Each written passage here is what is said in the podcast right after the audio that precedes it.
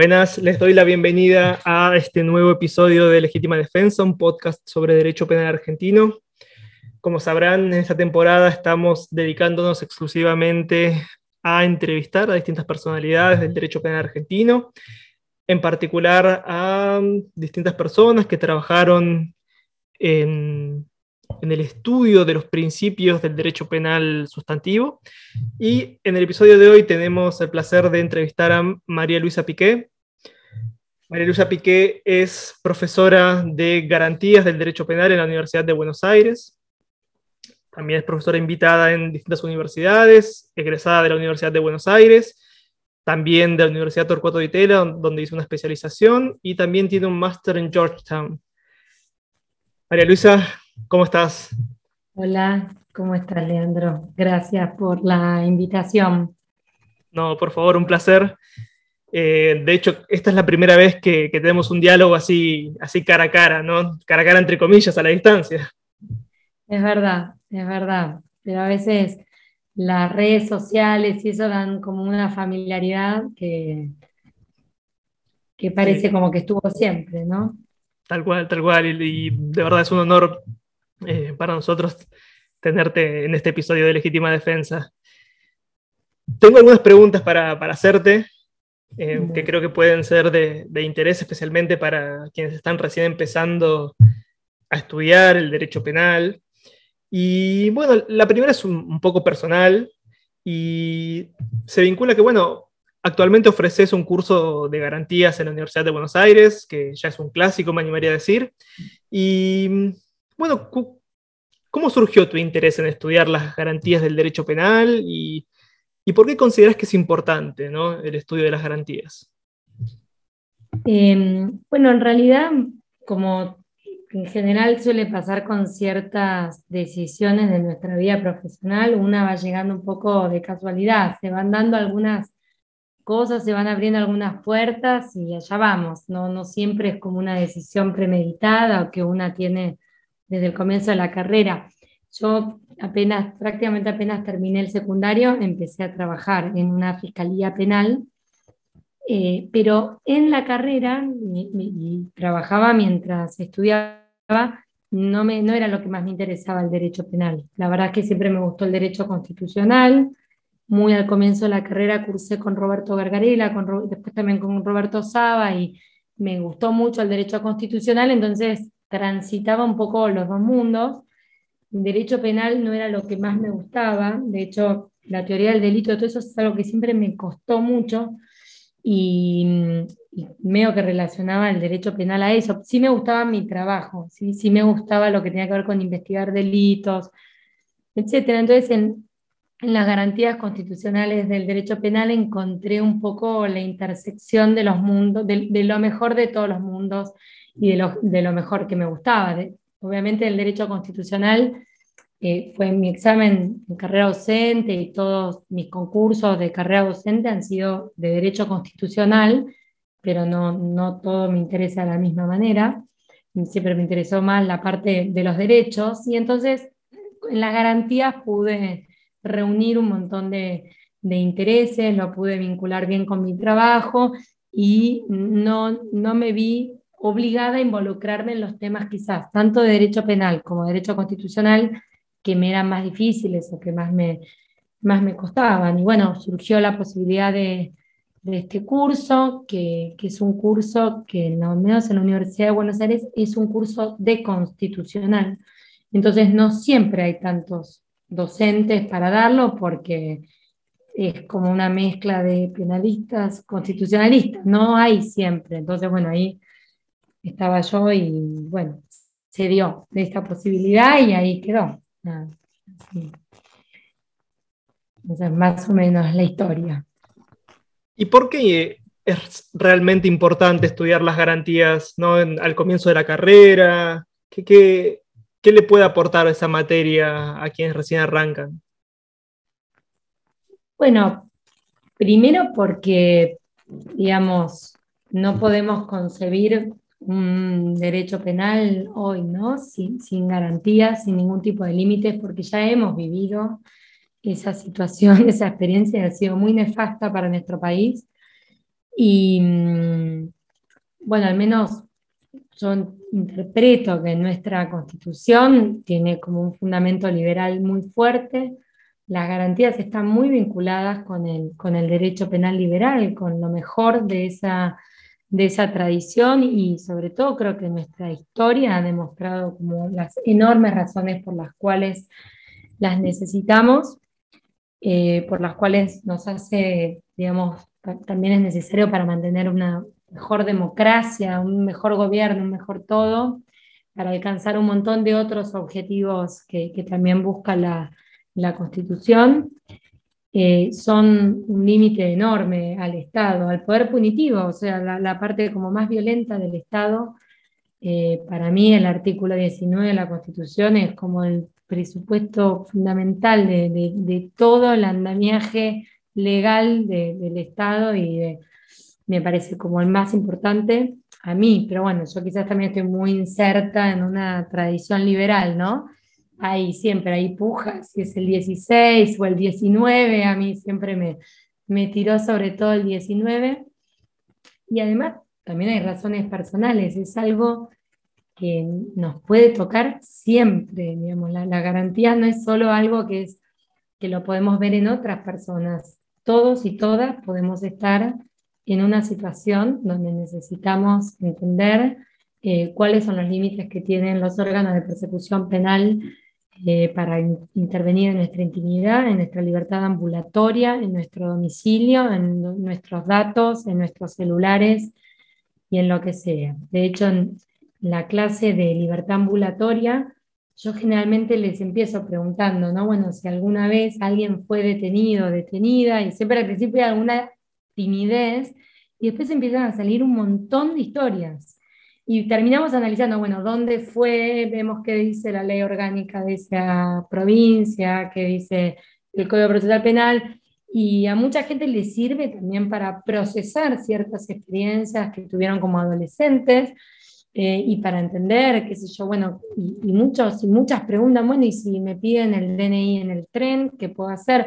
es algo que también está muy presente en nuestras vidas y creo que entenderlo nos hace mejores habitantes de, este país y mejores ciudadanos y ciudadanas. Definitivamente. Pero mm, de todos modos, especialmente en la opinión pública, se suele hablar de, garantismo, ¿no? Y no necesariamente de la mejor manera, en general con un tono despectivo, y se suele hacer una, especie de, de, contraposición entre un garantismo que impediría el castigo de delincuentes y alguna otra forma de entender al derecho penal que eh, iría en contra de este garantismo, no sé si llamarlo punitivismo o, como sea. ¿Cuál es tu balance de, esta polémica que, ha surgido en las últimas décadas y que se vive, bueno, en la opinión pública seguro, pero también en la universidad? Sí, es como una polémica que a mí no me termina de, cerrar porque me parece que cuando la empezamos a mirar más de cerca, a veces, muchas veces es como una falsa polémica o a veces es una polémica entre hombres y mujeres de paja, por decirlo de alguna manera. A mí, digamos, yo no creo, o sea, yo a la sociedad argentina, no, soy socióloga, esto lo, digo como una opinión personal, no me parece que seamos un país particularmente punitivo. Me parece que hay países, incluso en Latinoamérica, que son mucho más punitivos, mucho más punitivos que la Argentina. Obviamente hay distintas provincias, distintos poderes judiciales, ¿no? Hay un montón de... Las generalizaciones no son buenas, pero no somos un país que imponga penas particularmente altas. La mayoría de la gente privada de libertad está en prisión preventiva, lo cual demuestra que quizás el problema no es el punitivo, ah, es un problema gigante, enorme, es inadmisible, pero no, eso no es punitivismo, es otro problema, pero no es punitivismo. Y a mí me parece que en Argentina convivimos con mucha naturalidad, con que, digamos, no tenemos penas altas, con que hay muchos delitos que quedan impunes y no, no, yo no veo que haya tanto, no sé si es resignación, pero bueno, vemos hoy en día en los medios de comunicación personas condenadas por delitos graves que no, digamos, no van a la prisión por el motivo, digamos, por un montón de razones, pero, y esto está tolerado, digamos, no. Entonces, yo no veo que, que seamos particularmente punitivos, al menos en comparación con otros países. Me parece que tenemos como todavía muy presente lo que fue la dictadura, lo que es un poder punitivo sin límites. Hay como mucho desprestigio y desconfianza en las fuerzas de seguridad, en las fuerzas eh, armadas. Esto también tiene que ver, digamos, en general hay un paralelo entre las sociedades más punitivas y la opinión que hay sobre las fuerzas de seguridad y en las sociedades menos punitivas y en la opinión que hay sobre los órganos de persecución penal, la fuerza de seguridad, la, la justicia, etc. Me parece que hemos tenido también como en algún punto eh, esta primavera de la Corte después de la dictadura, que digamos, todas las bases de un derecho penal liberal fuerte, incluso cuando se ven estas supuestas polémicas entre los sectores más punitivos, por decirlo de una manera, y garantistas, en general no se pone en duda que está mal torturar o que está mal que la policía entre a una casa sin orden de allanamiento. Creo que las polémicas se ponen como contra el garantismo a veces, pero no es el garantismo lo que están criticando o lo que genera los problemas que se critican. Muchas veces, por ejemplo, esta polémica o estos, los medios de comunicación salen cuando hay, por ejemplo, flagrancias mal gestionadas, ¿no? Alguien fue, robó a mano armada, lo detuvieron y a la hora se va de la comisaría. Eso no es garantismo. No, digamos, podemos criticarlo, ¿no? Pero eso no, no se deriva del garantismo. El garantismo no dice que no, no hay que tener un sistema para gestionar las flagrancias. De hecho, eso, para mí, esto ya lo digo más pensando en términos de proceso penal, está mal, porque es una flagrancia esa persona tiene que ser llevada ante un juez, jueza, y ese procedimiento tiene que durar cinco días. ¿eh? Entonces, ahí hay, digamos, distintos niveles. Eso se le achaca al garantismo, pero el garantismo no, no dice nada. El garantismo no es un obstáculo para tener un sistema de flagrancia racional y que funcione.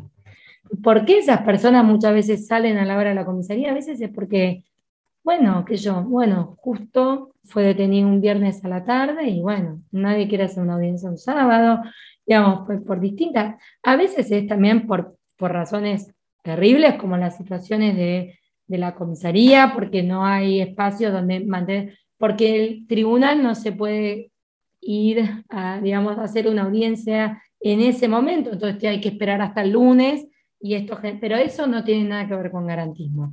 Entonces me parece que es injusto achacarle esas cosas, por ejemplo, al garantismo.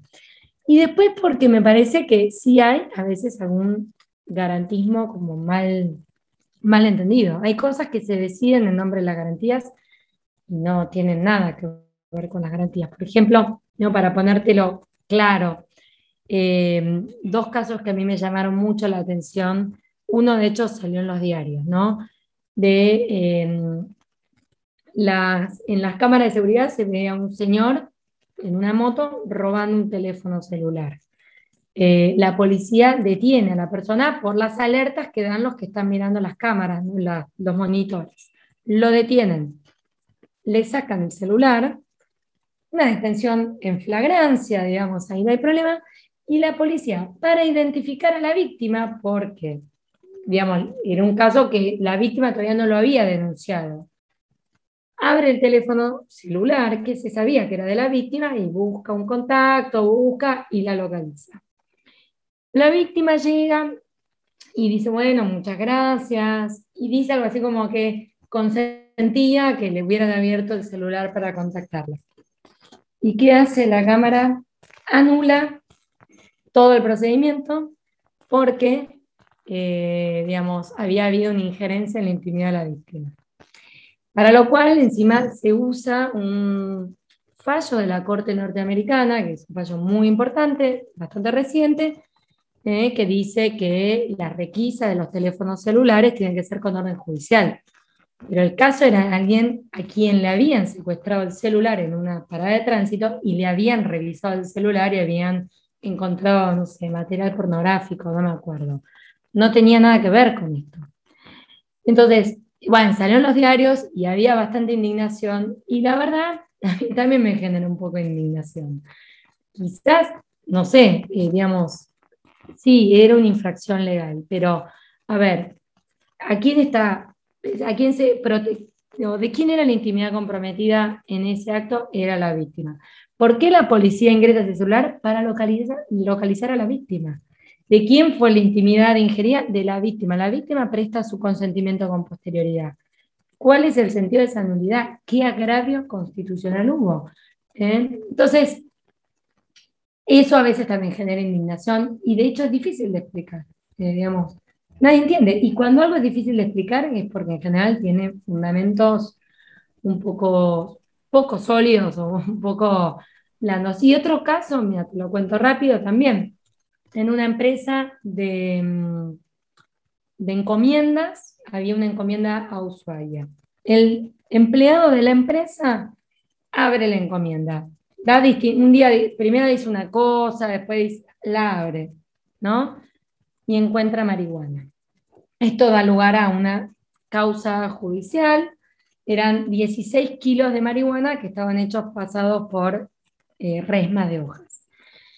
Y llega un juicio, todo un procedimiento, va al juicio, y en el juicio, después de todo el juicio, el tribunal oral declara la nulidad de todo, porque eh, en realidad todo se había iniciado porque el empleado abrió ilegalmente, porque es verdad, es un delito, violación de correspondencia, eh, ilegalmente la encomienda y encontró la marihuana.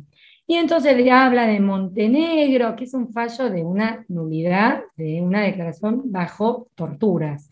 Fiorentino, que es un caso de un allanamiento ilegal que hace la policía, la regla de exclusión cita la jurisprudencia norteamericana típica, no sé, MAP versus Ohio, pero por ejemplo, no cita un fallo bastante reciente de la Corte norteamericana que dice, por ejemplo, la regla de exclusión no se aplica a los particulares.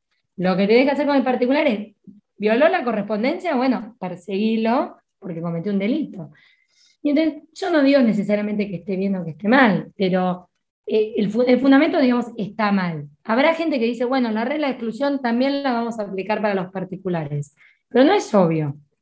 ¿Eh? Entonces, a veces pasa eso, que hay ciertas garantías que se las empieza a aplicar y no todo es lo mismo, y, o con cierta ligereza, y bueno, esto también genera eh, que se le atribuyan cosas al garantismo que no necesariamente se derivan o que están discutidas o que no todo el mundo que se autodenomina garantista va a estar de acuerdo.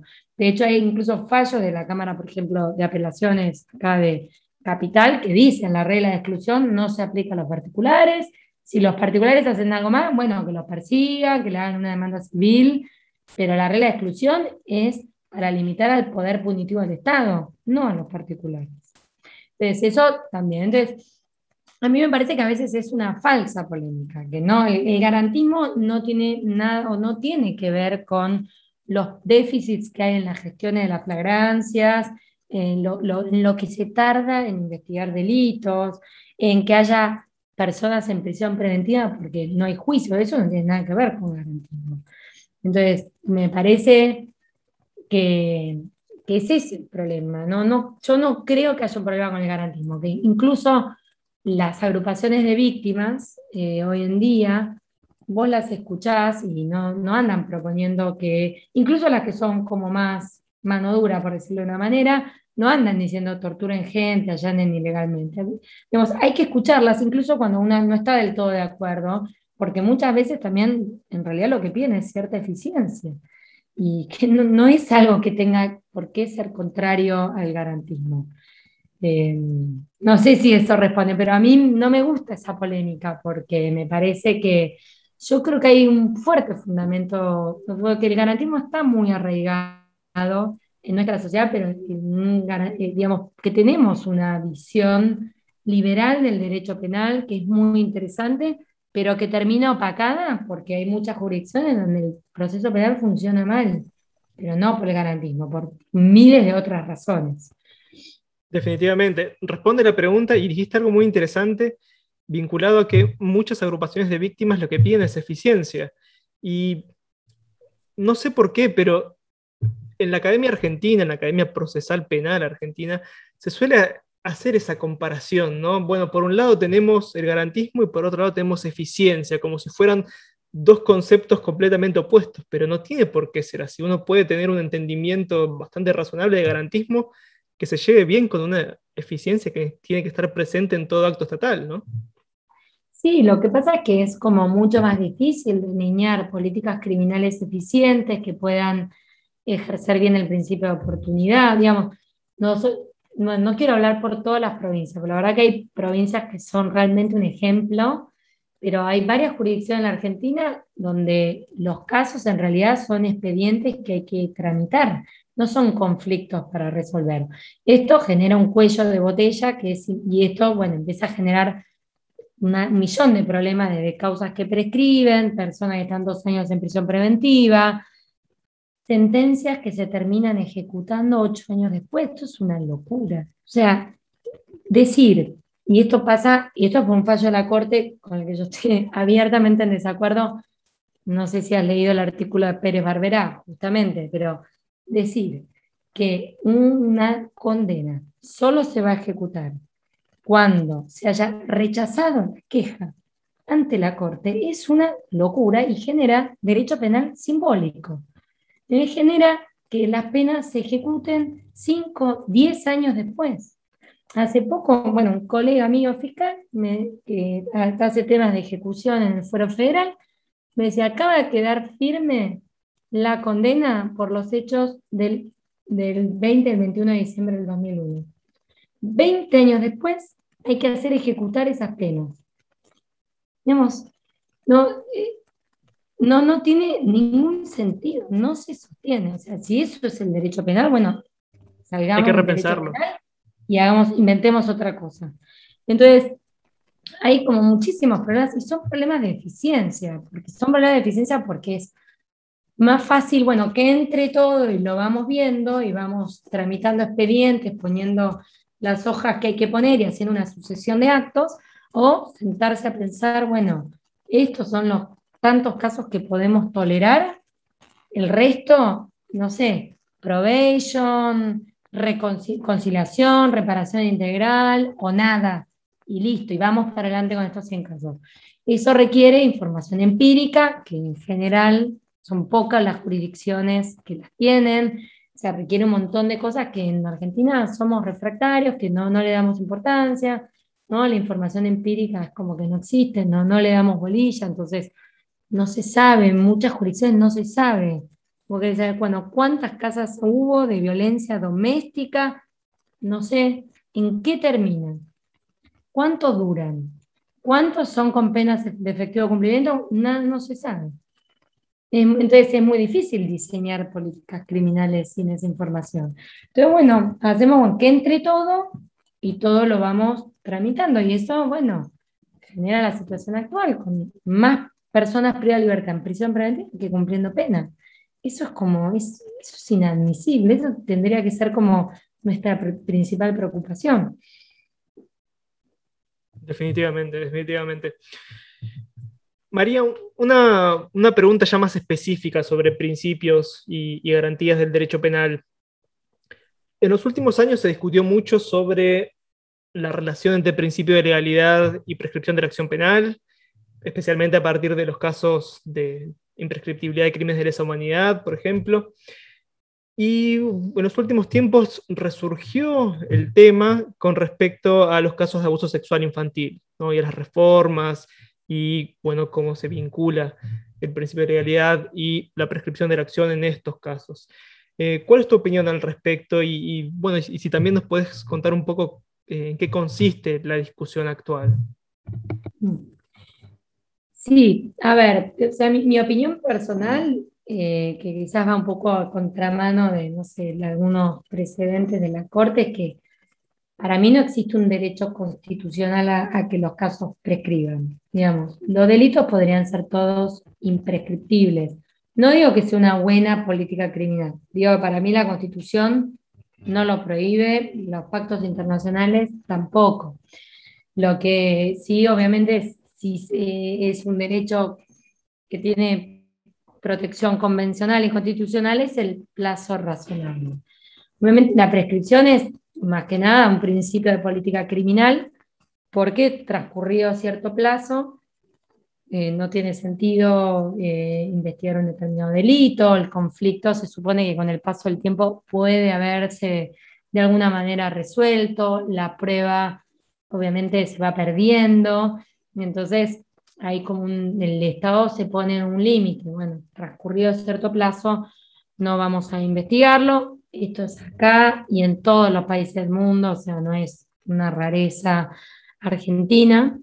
Em, lo que quizás sí es como algo más, no sé si rareza argentina, entiendo que en varios países de Latinoamérica, es que hayamos tenido que tener este instituto que sí es medio extraño del que la prescripción se interrumpa por actos de procedimiento. Eso habla de nuestro propio fracaso, ¿no? de que no, no podemos investigar los hechos en dos años, entonces se van poniendo que ciertos actos procesales ponen el cronómetro en cero.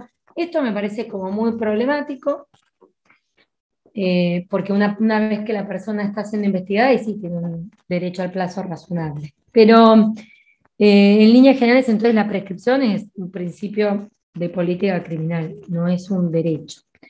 Lo que sí dice la Corte, bueno, una vez que está reconocido por la ley, forma parte de la ley penal y por lo tanto, digamos, por ejemplo, si se reforma, no se puede aplicar, si es más gravoso, no se puede aplicar retroactivamente, si es más beneficioso, sí, porque forma parte de la ley penal sustantiva.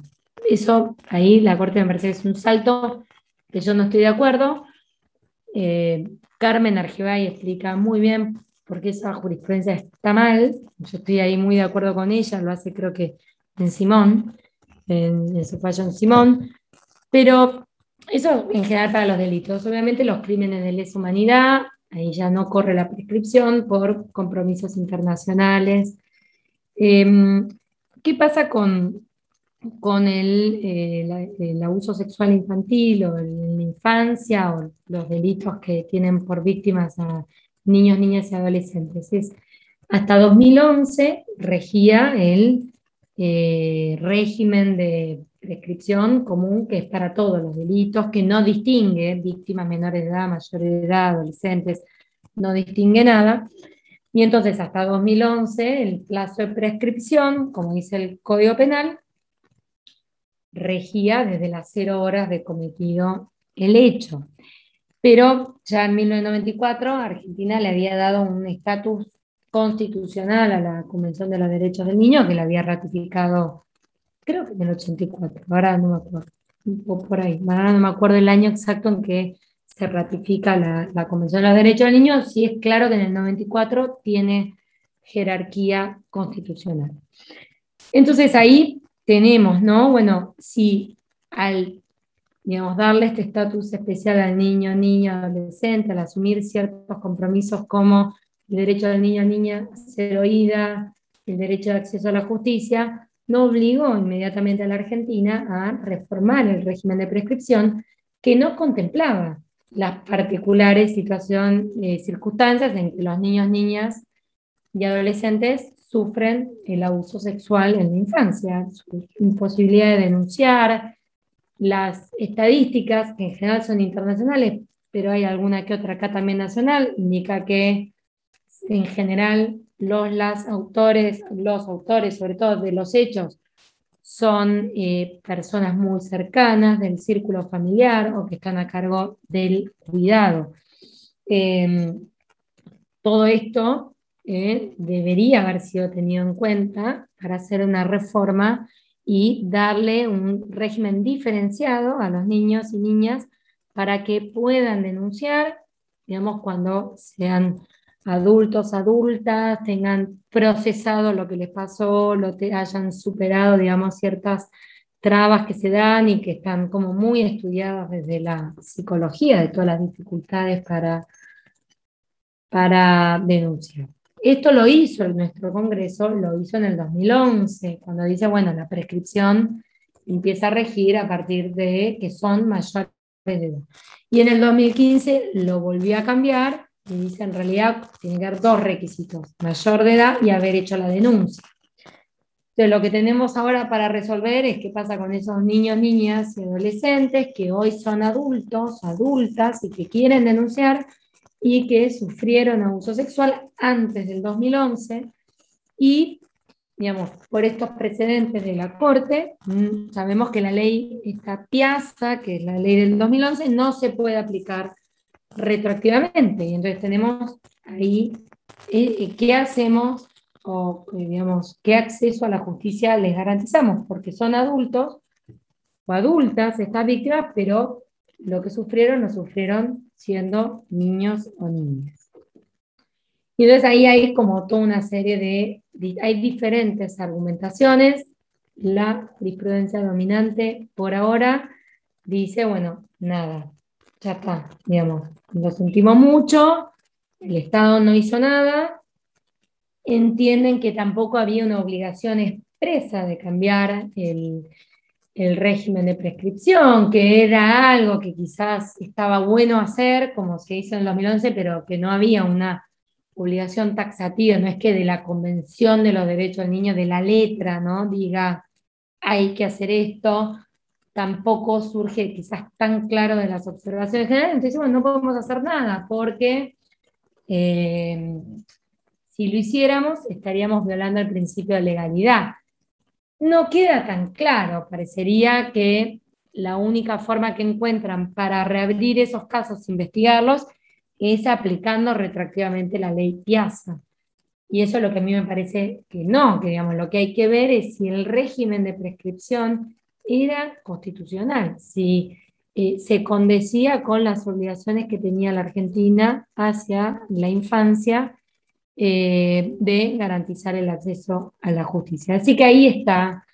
hay otras argumentaciones que a mí no me parecen muy buenas, como compararlos con los crímenes de humanidad, y no, porque digamos, no es lo mismo.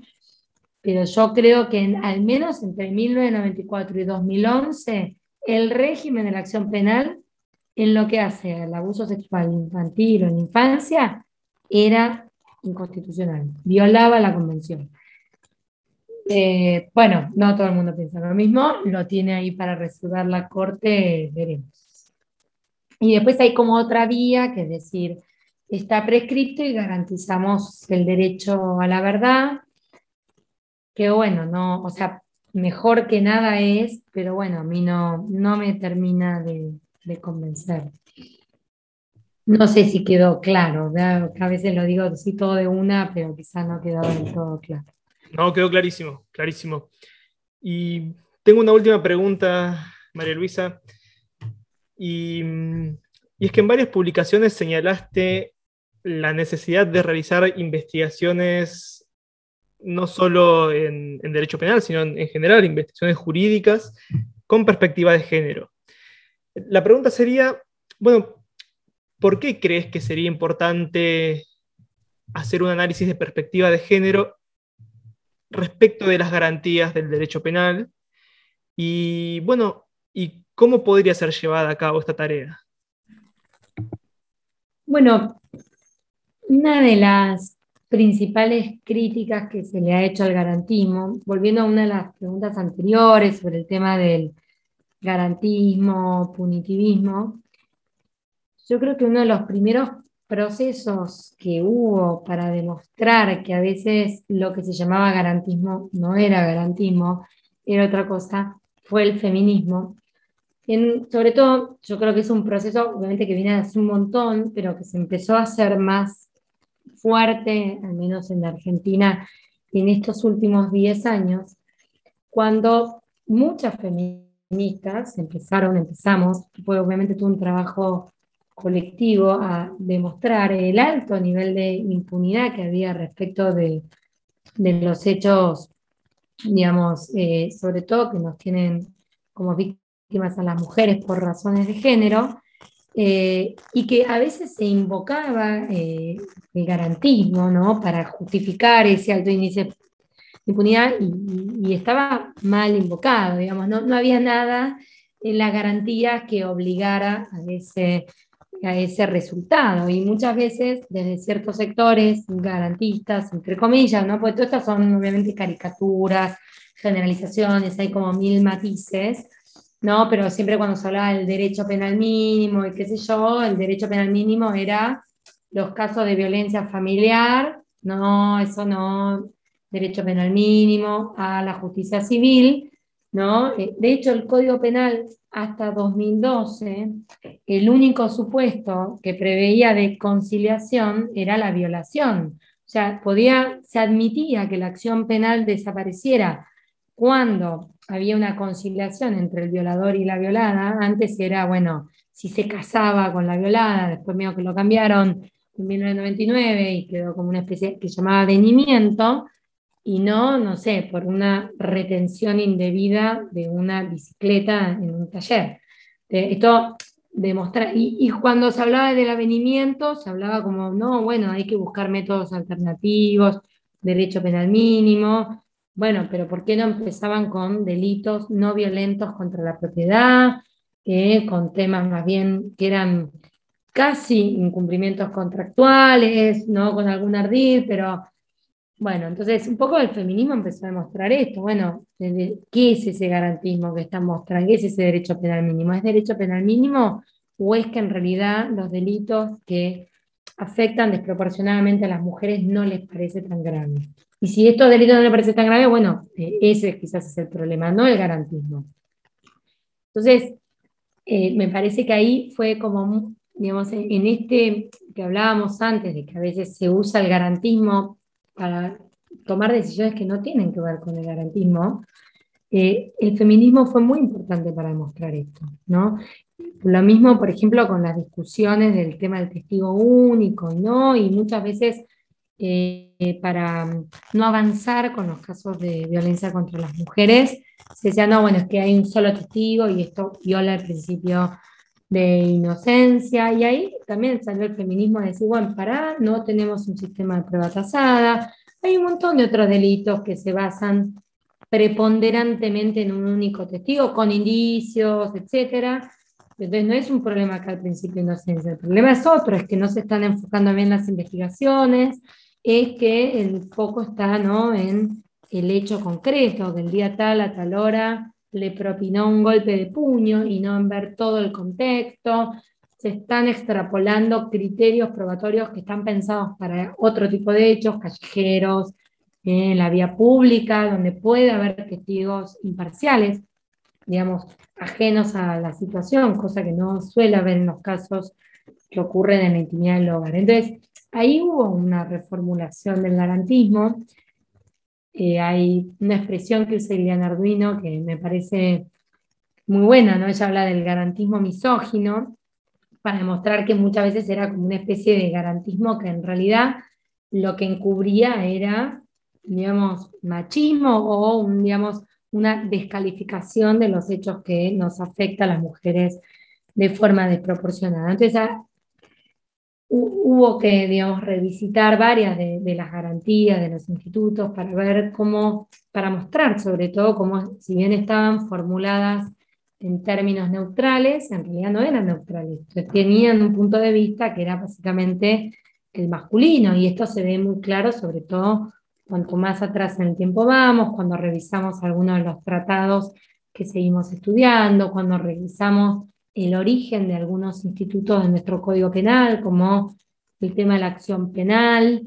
Em, y esto obviamente también involucró las garantías, sobre y, y, lo involucró en un, de dos maneras. Por un lado, mostrar que la víctima, que muchas veces, no todas, es el lugar que las mujeres que padecen violencia ocupan en el proceso penal, digamos, tiene derechos constitucionales. Esto ya hoy es innegable. Habrá gente que no le gusta, que sigue diciendo, repitiendo que becaría, que, la persona más débil es la persona acusada, pero hoy en día el 8.1 de la Convención Americana le da derechos a toda persona que de alguna manera participe en la condición que sea en el proceso penal. Entonces ya esto de decir que las garantías son solo para las personas acusadas no corre más. La propia Corte ha dicho que el 18, cuando se habla de la inviolabilidad de la defensa en juicio, se le aplica a cualquier parte, en cualquier procedimiento, no solo a la parte acusada. Entonces, esto implicó ver, bueno, la imparcialidad, cómo vamos a pensar la imparcialidad cuando se trata de grupos históricamente discriminados que van a acceder a la justicia en el marco de sistemas de justicia que están plagados de estereotipos, de prejuicios, etcétera, que son los que están en, en la sociedad, cómo afecta el plazo razonable, por ejemplo, en las mujeres que necesitan una solución judicial de un determinado caso para resolver un montón de otras situaciones, etc. Pero también, por supuesto, para las mujeres imputadas. Esto es algo que sí viene ya trabajado, digamos, trabajado mucho, sobre todo desde la criminología feminista crítica ya hace unas décadas, pero que ahora empezó a tener como más fuerza y se empezó a bajar más en la realidad. Y entonces como muchas mujeres cuando son juzgadas, cuando son acusadas de un delito, digamos, se meten ahí, se cuelan los estereotipos, em, de, digamos, sobre todo si por ejemplo es una mujer acusada de haber cometido, digamos, de haber sido mala madre, por decirlo, de no haber cuidado adecuadamente a sus hijos, hijas, em, de no haber, digamos, ahora hace un tiempo afloraron muchas imputaciones, por ejemplo, de las mujeres por no haber denunciado que sus parejas abusaban sexualmente de las hijas. Y entonces ahí es muy importante también repensar ciertas garantías con perspectiva de género, es decir, cómo, afecta, eh, cómo afectan a las mujeres o cómo impactan a las mujeres ciertos preconceptos y ciertos eh, prejuicios. No sé si es, bueno, hay bastante más cosas para decir, pero me parece que eso es como el principal, el principal desafío y veo que es algo que, se está haciendo, la verdad es que, que, se ha trabajado mucho en los casos de mujeres imputadas, digamos, por transportar poca cantidad de estupefacientes eh, que son detenidas en la frontera, mujeres imputadas porque van a un hospital y hay una violación del secreto médico, sea, porque se hicieron un aborto o porque eh, se le estallaron las cápsulas de, cocaína. Entonces ahí se está haciendo un trabajo cada vez más, más interesante, lo mismo con la población LGBT, con el colectivo trans, digamos, cómo la situación de vulnerabilidad de todo tipo y su exposición a violencias de todo tipo las hace, digamos, mucho más vulnerables a ser perseguidas eh, penalmente y a ser imputadas de, ciertos delitos. Entonces está haciendo como ese tipo de, trabajo y me parece como muy, muy importante. Bueno, María Luisa, muchas gracias por, por participar de esta entrevista. La verdad es que tenía muchas ganas de hacer, de hacer este episodio con vos. Em, me parece que hay mucha tela que cortar y que les va a gustar a, quienes, bueno, como les decía, a quienes recién estén empezando a transitar sus pasos en derecho penal y, estén estudiando las garantías por primera vez y, bueno, puedan escuchar eh, tus palabras, la verdad que me, parece que, que, salió muy bien todo. Eh, muchísimas gracias de vuelta y fue un verdadero bueno, placer. Gracias. Gracias a vos por la invitación y qué bueno que hagas este, este podcast. Yo ya estoy suscrita, así que voy a escuchar todos los episodios que vengan. Bueno, muchas gracias. Viste que escucharse a una misma suele ser duro, pero lo demás lo voy a escuchar. Yo lo odio, odio escucharme. Yo no escucho mi podcast, mi propio podcast, yo no lo escucho. Lo escucho una vez, mm. un poquito, para ver que esté bien editado, más o menos bien editado, pero me da muchísima vergüenza, así que te entiendo perfectamente. Así que bueno. Bueno, Leandro, estamos en, en contacto. Estamos en contacto. Y bueno, con esto damos por finalizado este episodio de Legítima Defensa. Nos vemos, si todo sale bien, la próxima semana con otra entrevista. Muchas gracias por escuchar.